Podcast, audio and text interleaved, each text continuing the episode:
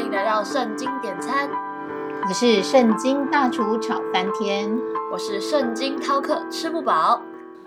唉，圣经大厨，我最近呢都觉得很累，好像一直被时间追着跑，然后时间都不够用，真的好累啊！圣经饕客，我猜你是不是已经忙到整个礼拜都没有休息的时间了？嗯，就是这样。想要好好的睡上一个好觉，我现在都觉得很奢侈了。大厨，我上个礼拜没有录圣经点餐，就是因为真的太忙了，所以这个礼拜不止特别累，也特别饿呢。看样子，我今天应该跟你说一说安息日的重要性。圣经大厨，什么是安息日啊？安息可以拿来睡觉吗？圣经逃课，你太小看安息了，安息可是比睡觉更重要的多了。啊，大厨，我很饿了，你快点上菜吧。那我们就上菜喽。今天要讲的经文，首先是出埃及记的二十章八到十一节。纪念安息日，守为圣日。六日要劳碌做你一切的工，但第七日是向耶和华你神当守的安息日。这一日，你和你的儿女、仆婢、牲畜，并你城里寄居的客旅，无论何工都不可做，因为六日之内，耶和华造天地海和其中的万物，第七日便安息，所以耶和华赐福与安息日，定为圣日。等等，所以六日要劳碌做你一切的工，但第七日是向耶和华你神当守的安息日。嗯，那不就表示我第七日是不能够做任何工作的？那这样我事情会做不完呢。没错，很多基督徒都跟你有一样的想法，所以他们并没有在遵守安息日的安息，还是很努力的在自己的事情上或是工作上不停的去执行。但是如果你仔细的去观察他们的实际状况，你就会发现。他们并没有因为六日都不停的工作，然后就能够因此有更好的效率。反而你会发现，他们不休息的代价是越来越没有效率，最后甚至于身体健康都出了严重的问题呢。大厨，你这样说很有道理我发现啊，现代人的问题确实越来越多，有些人甚至是到退休后，都还因为曾经承受过很多很多的工作压力。所以呢，甚至都有睡眠障碍。事实上，他们就是因为没有办法进入安息，所以才会有这样的现象。咦，大厨，那安息到底是什么意思啊？想了解安息的意思，我们就要先看看圣经是怎么说的。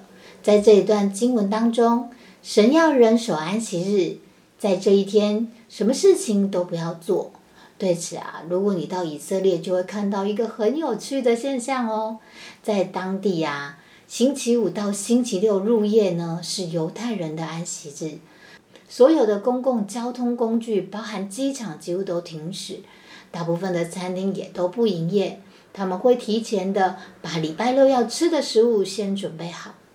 创世纪第二章一到三节，天地万物都造齐了。到第七日，神造物的功已经完毕，就在第七日歇了他一切的功，安息了。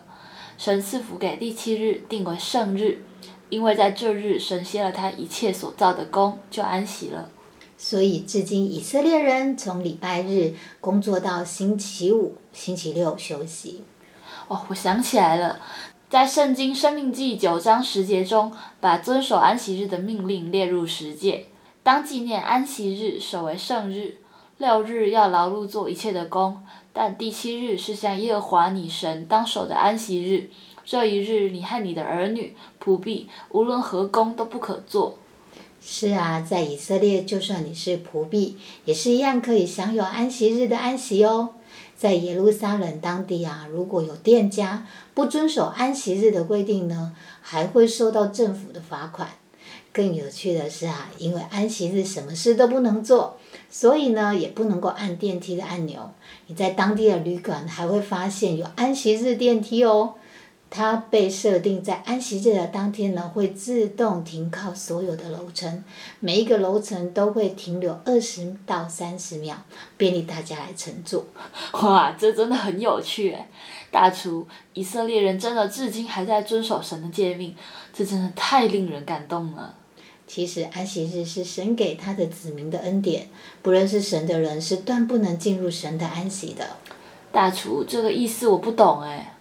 老实说，很多人都没有真正了解安息的意思是什么。有些人会认为呢，反正他又没有做什么大坏事，所以人行得正就好。有没有认识耶稣并不重要，可是他们并不了解啊。除非你真的认识耶稣了，否则呢是不可能进入安息的。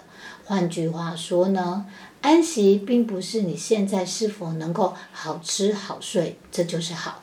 而是呢，你除了能够在遇到生命中的大风大浪的时候呢，还能够安稳的睡觉，同时也能够在承受生命当中极大的苦难的时候呢，心中还有平安，这才是真正的安息哦。大厨，听你这么说，那犹太人守安息日的做法，单单只是遵守诫命，但安息日它是不是其实有更深的意义啊？是啊，圣经分为旧约和新约。在旧约的时代，神的子民以遵守神的诫命而得福；但是在新约的时代，因为弥赛亚来了，所以呢，对安息日就有了新的诠释。耶稣说，他来不是要废去律法，而是要成全律法。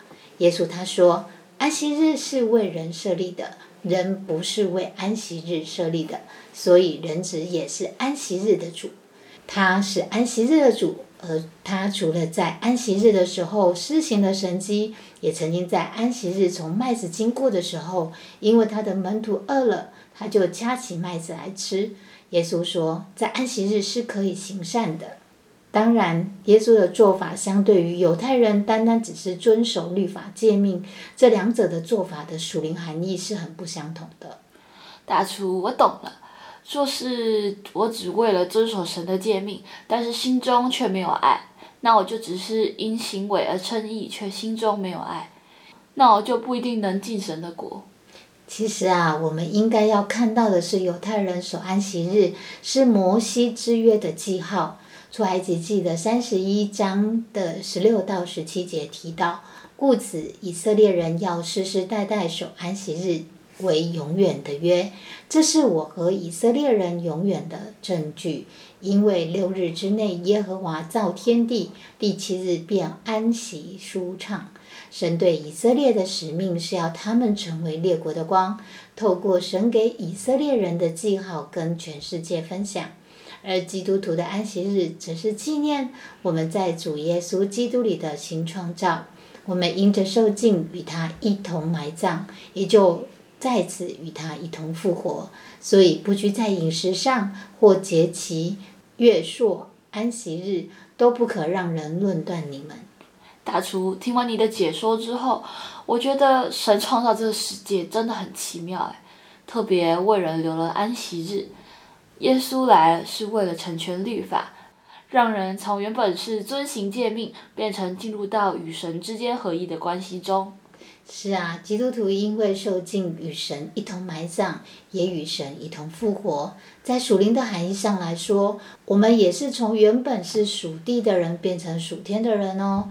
而既然已经成为属天的人，那我们就应该在生命中活出神的样式，以爱来活出一个全新的生命，而不仅仅只是遵守律法，单单以自己的行为上称义而自满。大厨，我现在似乎能够完全明白安息的意义了。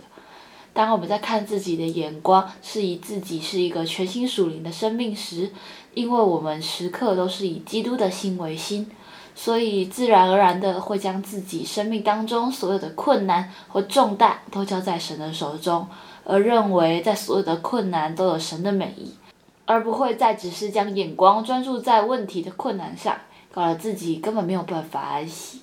所以安息日重要，但认识耶稣基督的真理更重要。